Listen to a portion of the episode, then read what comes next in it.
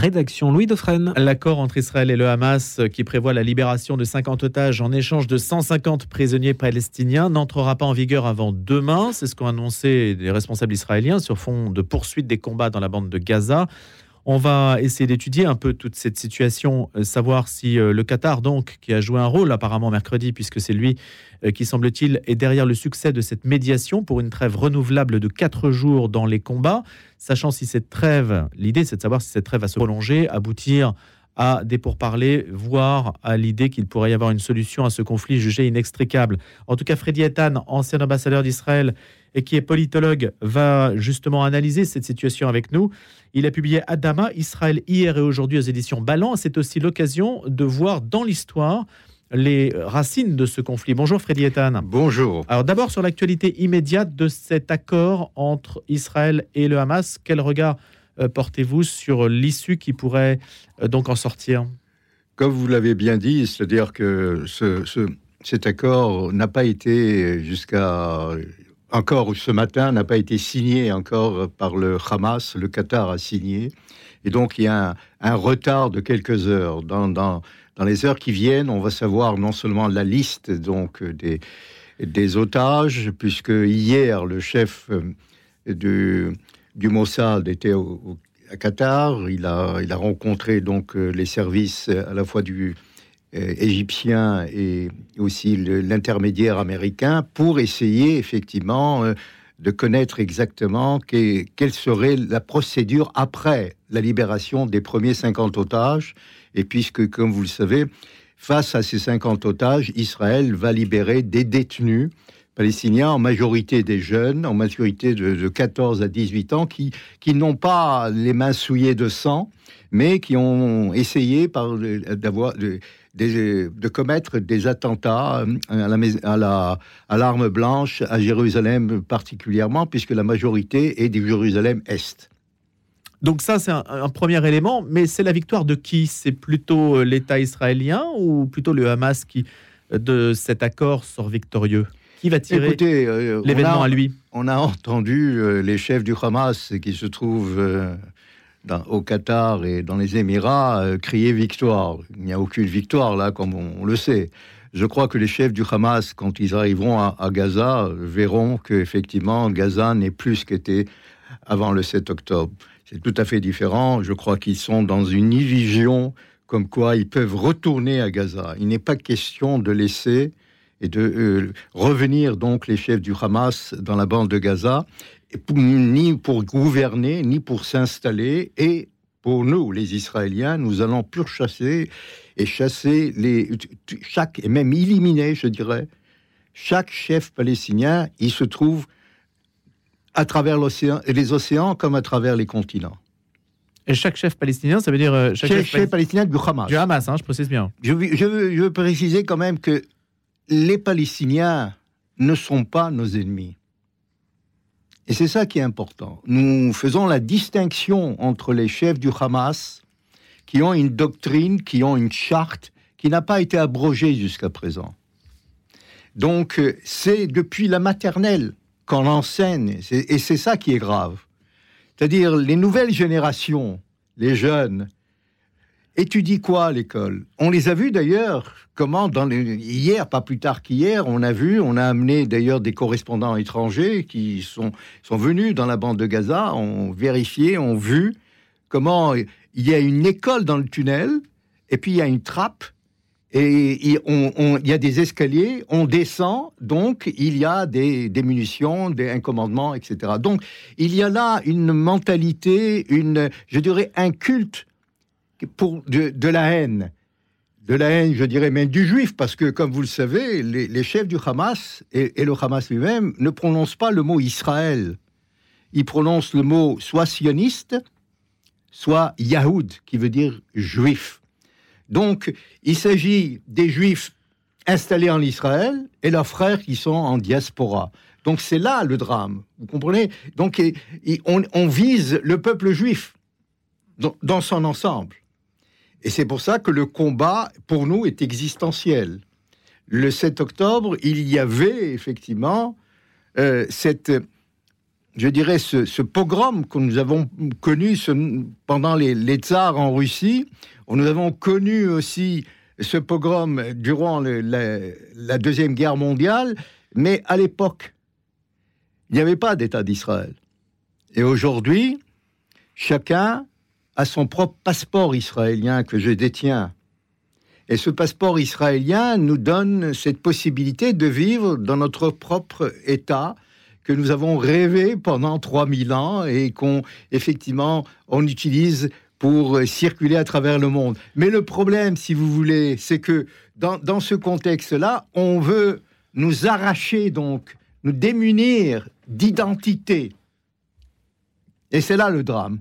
Le Hamas, ou du moins les extrémistes, puisque vous dites que vous n'avez pas d'hostilité à l'égard des Palestiniens. Pas du tout, comme on n'a pas d'hostilité à l'égard du, du peuple libanais on a évidemment contre le Hezbollah.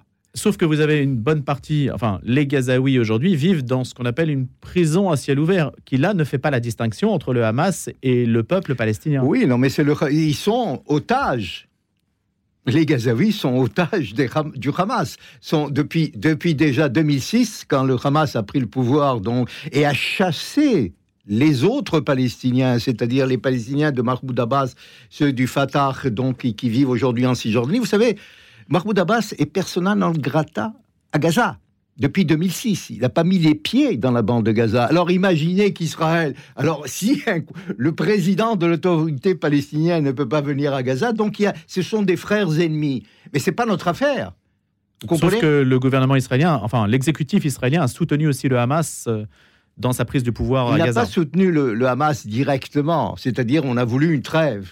On n'avait pas le choix comme on n'a pas le choix aujourd'hui de libérer donc euh, des, terroristes ou, ou des récidivistes ou, d'autres personnes qui, tentent aujourd'hui de, revenir donc et de commettre des attentats. C'est pas cela le problème. Le problème, c'est que nous voulons effectivement arriver à, à ce que Gaza devienne un Singapour, que, que, Gaza... Que Gaza euh, devienne un Singapour, c'est-à-dire? C'est-à-dire que nous voulons effectivement euh, démanteler donc l'arsenal militaire de Gaza et, et, déloger complètement du pouvoir donc euh, le Hamas et essayer par des moyens, vous savez, il y a les accords d'Abraham les accords d'Abraham ont, euh, eu euh, vraiment une percée formidable parce que c'est les fils d'Abraham, c'est les fils d'Ibrahim ou d'Abraham. Donc il y a une réconciliation qui est très importante au-delà donc euh, du territoire. Et c'est pour ça que dans mon livre d'ailleurs je l'appelle Adama qui veut dire terre. Au-delà de cela, parce que le conflit n'est pas seulement territorial, il est religieux il est dans, un contexte entre deux peuples ou deux religions, mais ce sont deux religions monothéistes. Donc les trois religions monothéistes ont le même Dieu. Et c'est pour ça que Dieu en hébreu veut dire Elohim, c'est-à-dire au pluriel. Et il est pour tout le monde. donc, quand vous parlez de Singapour, vous voulez quoi? Ça veut dire la fin de la bande de Gaza? Vous voulez une sorte de territoire qui soit euh, l'appendice, en fait Non, un territoire. Un, territoire d'opulence? Non, je veux dire par là un territoire où l'économie, on, avec l'Arabie Saoudite, avec les Émirats, donner un second souffle à l'économie, essayer d'apporter la, main d'œuvre est extraordinaire puisque les, les Gazaouis euh, travaillent chez nous, comme vous le savez chaque jour. Il y a 40 000 Gazaouis qui venaient travailler chez nous. Donc donner un second souffle, essayer d'apporter une économie, un commerce, et, créer un aéroport, créer donc un port, et essayer de donner, avec l'économie, avec le soutien international, avec les donateurs, avec la France, avec, la, avec les États-Unis. Mais qui veut ça en Israël aujourd'hui, Freddy Ethan? Qui veut ce projet-là? Écoutez, je crois que la majorité des Israéliens le veulent.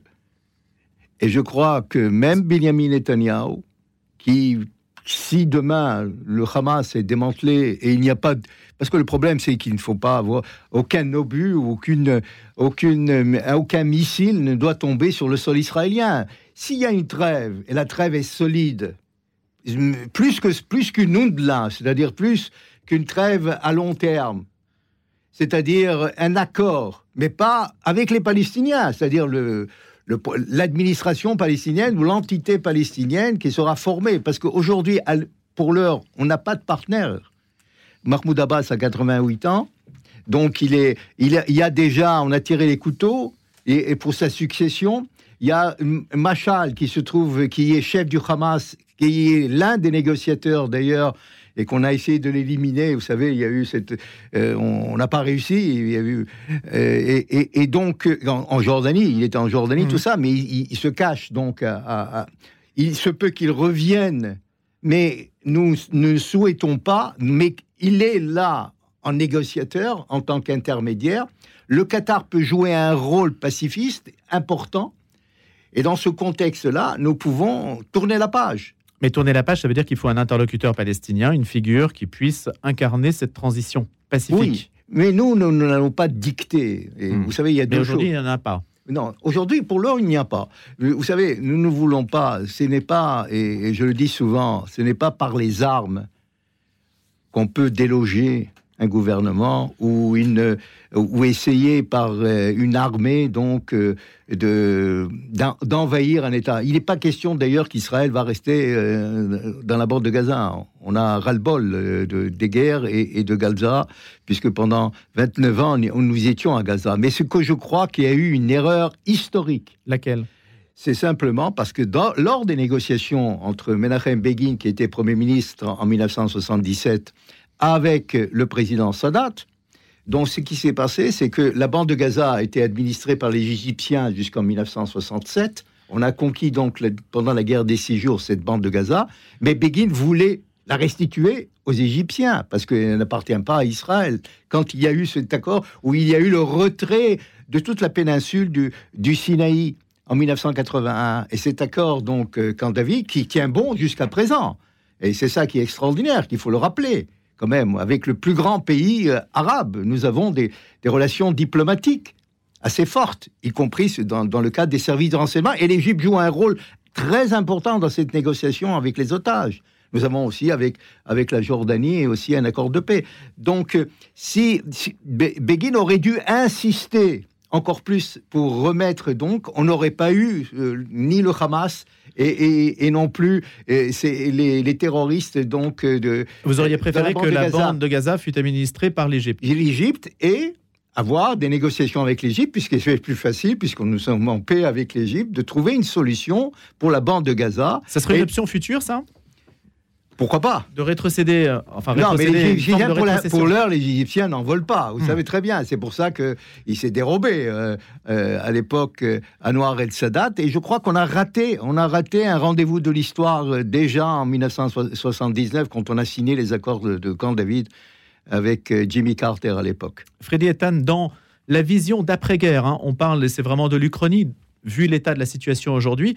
Comment est-ce que vous imagineriez la chose Si, je reprends votre expression, si la bande de Gaza devenait une sorte de Singapour sur la Méditerranée, avec le travail des Gazaouis qui reprend, des investissements qui arrivent, en particulier de pays du Golfe, euh, qui donc font renaître cette région, comment imaginez-vous la carte de l'État d'Israël? Le mur continue Les, les, checkpoints, tout ça, ça continue?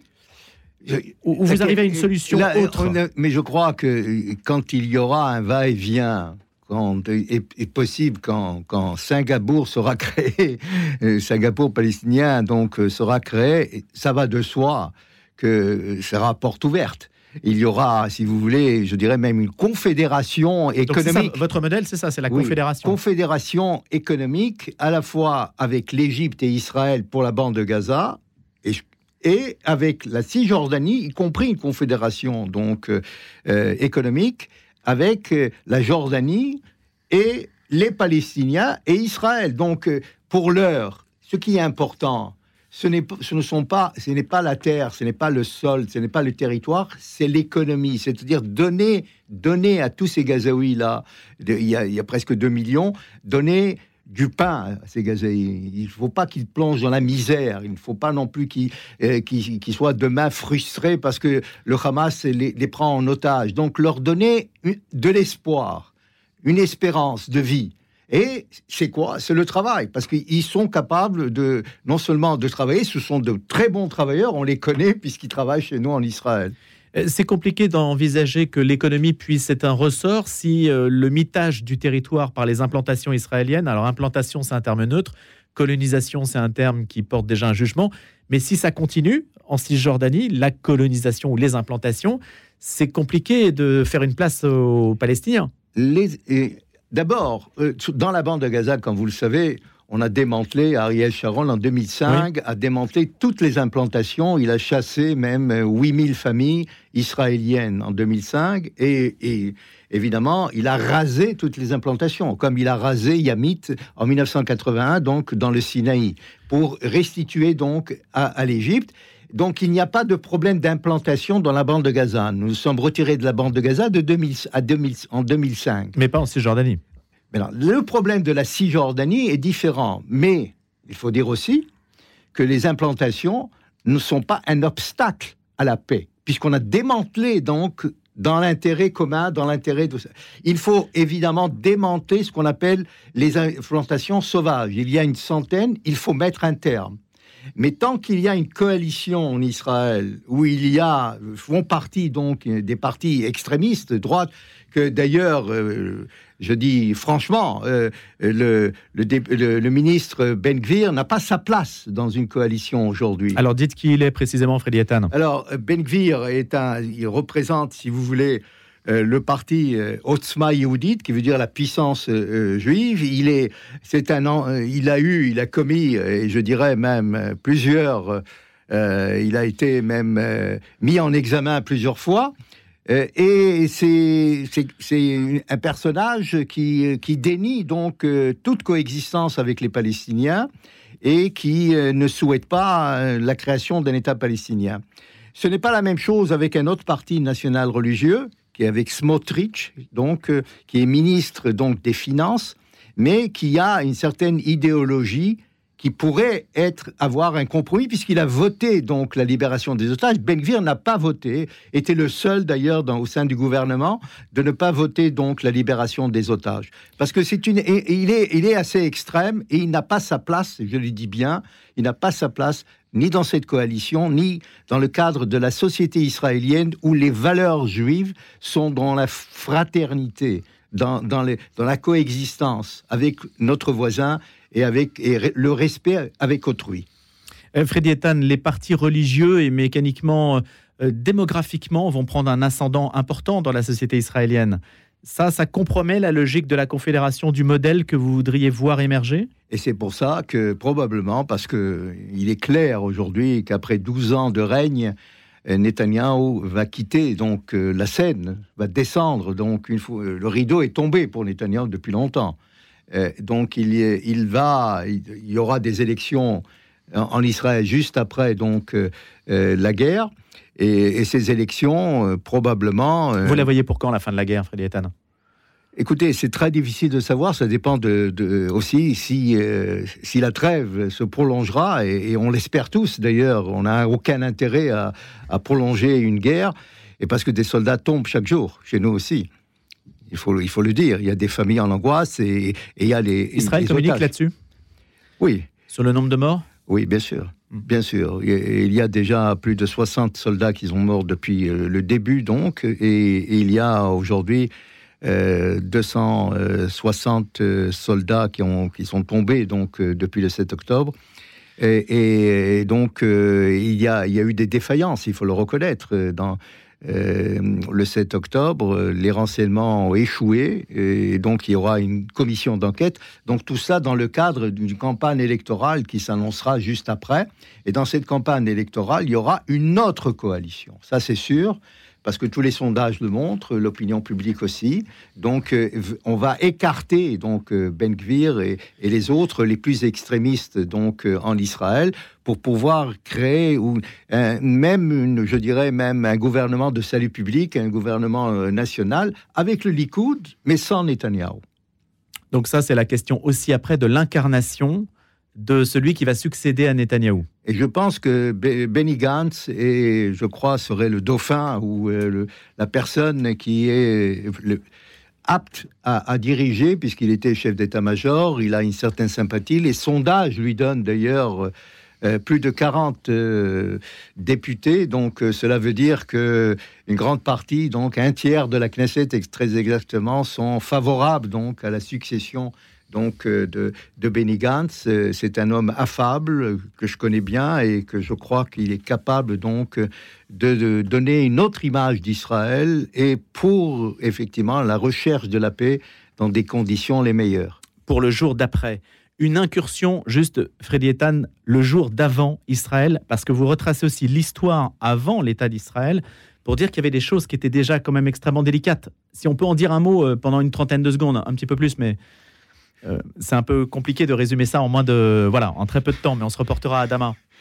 Oui, non, mais vous savez, euh, j'ai écrit ce, livre-là effectivement pour faire comprendre, essayer d'expliquer, pour comprendre pourquoi Israël n'a pas vécu un, seul jour de paix depuis sa renaissance, parce qu'il s'agit bien de la renaissance du peuple juif. Pendant 3000 ans, on priait l'an prochain à Jérusalem, et, donc ça se réalise. C'est quelque chose d'extraordinaire pour un peuple qui, qui, est arrivé et a, je dirais, il a, il a fleuri le désert d'une part, mais il a redonné la langue de la Bible, il a, il a modernisé cette langue euh, millénaire.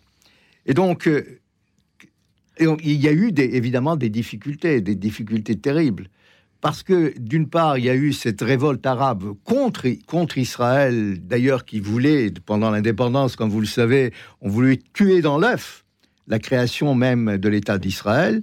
Et on était, euh, vous savez, on a, à l'époque, il y avait 600 000, 600 000 seulement Israéliens. Et c'est-à-dire que plus de 6 000 Israéliens ont été tués sur les 600 000 un millième. Donc c'est assez important pour un peuple qui vient, qui vient de naître et qui essaye de, de jouer un rôle dans la société des nations. Et on a hmm. créé très rapidement donc l'État d'Israël avec un gouvernement. On n'était pas orfèvre, on ne savait pas comment, comment, comment agir. On était locataire pendant 3000 ans. Nous sommes devenus propriétaires de notre propre Adama, c'est-à-dire de notre propre terre, la terre promise, la terre sainte. Merci beaucoup, Freddy Etan. Et donc, Adama, c'est votre dernier opus paru aux éditions Ballant. Puis je rappelle que vous êtes politologue également, et puis ancien ambassadeur d'Israël, une conversation qu'on aura, j'espère, l'occasion aussi de euh, continuer à la lumière aussi de l'histoire que vous explorez.